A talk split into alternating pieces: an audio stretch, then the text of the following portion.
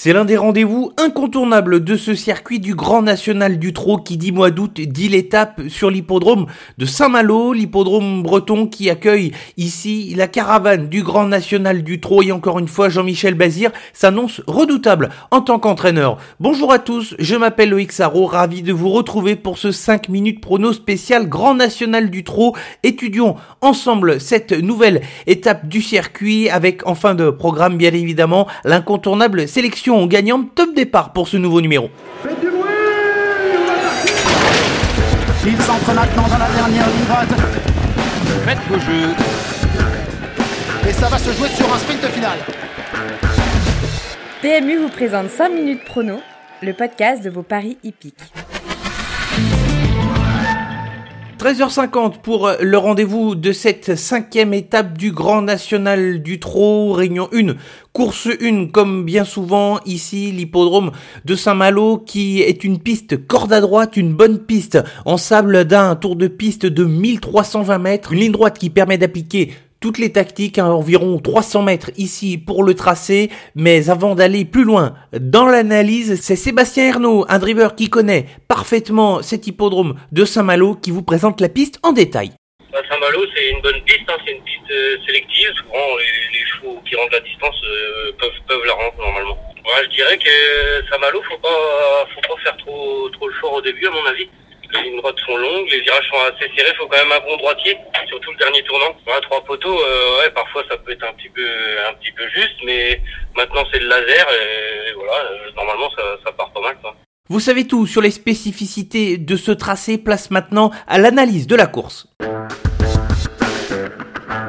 15 partants pour cette nouvelle étape du Grand National du Trot. Il y aura un grand favori avec Fair Play d'Urzi. Derrière plusieurs possibilités. Je tente une sélection resserrée avec trois incontournables et trois associés. Le premier incontournable, c'est forcément le numéro 5 Fair Play d'Urzi. C'est tout simplement le cheval de classe de la course. Depuis plusieurs années, Jean-Michel Bazir a fait de cette étape du GNT sa chasse gardée. Il s'est imposé à cinq reprises en tant qu'entraîneur lors des six dernières éditions. Jean-Michel Bazir qui a fait le choix d'aller driver sur l'hippodrome de Vichy ce mercredi. Il va déléguer Fairplay Durzy à Eric Raffin. Le deuxième incontournable porte le numéro 2. Il s'agit des coups de Champ-Lucie, un cheval qui est tout simplement transformé depuis qu'il est déféré des quatre pieds en cette course pieds nus. Il n'a jamais terminé plus loin que quatrième. Il est capable d'aller loin au premier échelon et a tout à fait sa place dans les cinq premiers de ce quintet. Enfin, le dernier incontournable porte le numéro 7. Il se nomme Et voilà de Muse. Ces trois courses en 2020 sont tout à fait bonnes. Lui qui auparavant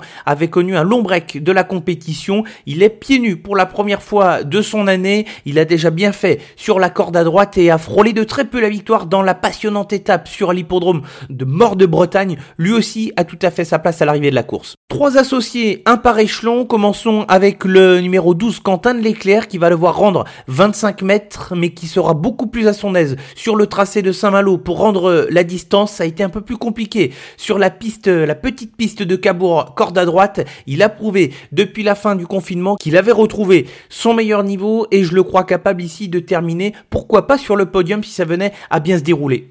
Le deuxième associé va rendre 50 mètres, c'est le numéro 15, Bellavis. Il l'a mieux couru que l'indique son récent classement sur l'hippodrome d'Anguin, où une faute au départ l'a obligé à faire pas mal d'efforts durant le parcours. Il a couru des lots nettement meilleurs que celui de ce mercredi, et malgré son rendement de distance, il est tout à fait capable de terminer dans les 5 premiers. Enfin, le dernier associé, c'est l'autre 5 ans de la course, c'est le numéro 1, Fredo Griff. Je l'ai inclus dans ma sélection, surtout par rapport à la forme de l'équipe de Mathieu Mautier qui ne se dément pas depuis la reprise des courses. Il lui faut la bonne course, ne pas faire trop d'efforts durant le parcours, mais si toutes les planètes sont bien alignées ce mercredi, il peut tout à fait accrocher une place.